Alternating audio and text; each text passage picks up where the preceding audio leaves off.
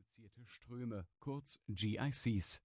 In den USA, so der NAS-Report, könnten 360 Trafos während eines Supersturms beschädigt werden, in manchen Bundesstaaten mehr als die Hälfte der vorhandenen. Das Problem? Im Trafo brennt nicht nur eine Sicherung durch, die Geräte verschmoren regelrecht. Bis zu 130 Millionen Amerikaner wären Tage oder gar Wochen lang ohne Elektrizität. Der stärkste jemals registrierte Sonnensturm traf die Erde am 28. August 1859.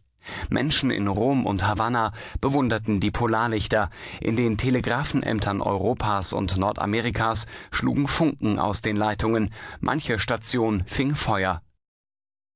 Damals gab es noch kein Internet, kein großes Elektrizitätsnetz, keine Satelliten.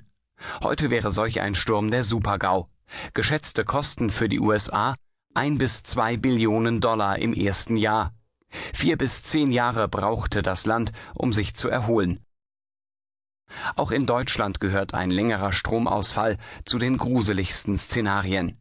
Im Grünbuch des Zukunftsforums Öffentliche Sicherheit, einer überparteilichen Initiative von vier Bundestagsabgeordneten, haben Katastrophenschützer und Sicherheitsexperten unlängst zwei Schlüsselgefahren beschrieben eine Seuche und einen Stromausfall.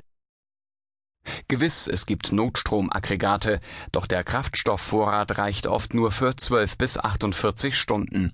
Nachtanken? Von 2200 Shell-Tankstellen haben nur 15 eine Notstromversorgung, erfuhren die Parlamentarier. Nun rätseln Experten, ob ein längerer Stromausfall durch Sonnenstürme auch in Europa denkbar sei. Wie verwundbar ist das Netz? Wie kann man sich vor Sonnenstürmen schützen? Einen Supersturm wie 1859 erwarten Astrophysiker zwar nur alle 500 Jahre, aber ein Sturm mit der halben Intensität tritt statistisch gesehen schon alle 50 Jahre auf. Finnland wird von Sonnenstürmen besonders oft getroffen, weil die Ionen der Sonne vom Erdmagnetfeld in polnahe Regionen gelenkt werden. Die Trafos des finnischen Stromnetzes sind für plötzliche Stromspitzen gewappnet. Für die anderen europäischen Länder würde Risto Piriola vom finnischen Wetterdienst seine Hand nicht ins Feuer legen. Er sagt, das verwobene europäische Hochspannungsnetz ist vergleichbar mit dem Stromnetz der USA, es müsste also ähnlich anfällig sein. Vor vier Jahren wollte Periola, Europas führender GIC-Experte, die Verwundbarkeit des europäischen Netzes gemeinsam mit den Betreibern erforschen. Doch RWE und Vattenfall reagierten nicht auf seine Einladung und die EU lehnte den Forschungsantrag ab. Die deutschen Netzbetreiber ignorieren die Gefahr. Weltraumwetter sei höhere Gewalt, sagt der Sprecher der RWE-Netzsparte.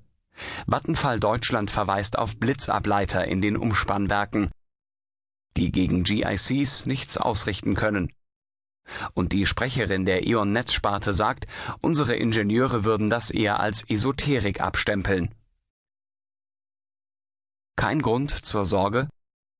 Der Trafo, der am 30. Oktober 2003 den Blackout in Malmö verursachte, gehörte E.ON. Vattenfall stand zuletzt wegen defekter Trafos im AKW Krümmel in den Schlagzeilen. Der Mythos vom unverwundbaren europäischen Stromnetz ist ohnehin längst zerstört, seitdem E.ON am 4. November 2006 eine Höchstspannungsleitung über der Ems abschaltete, um die gefahrlose Unterquerung eines Kreuzfahrtschiffes zu gewährleisten. Der Strom verteilte sich auf andere Leitungen und überlastete sie Nacheinander brachen Teile des Stromnetzes zusammen, sogar in Frankreich. 15 Millionen Menschen hatten eineinhalb Stunden lang keinen Strom. Wenn es im Weltall stürmt, könnten es Tage oder Wochen sein. In Europa gibt es ähnliche systemische Risiken wie in Nordamerika, sagt der Stromnetzgutachter John Cappenman. Er hat die Weltraumwettergefahr für die Stromnetze in den USA, England, Schweden, Norwegen und Japan untersucht. Auf seine Analysen stützt sich die NAS. Die richtig großen Stürme werden auch Kontinentaleuropa bedrohen, befürchtet Captain Mann. Netz- und Satellitenbetreiber könnten Schäden verhindern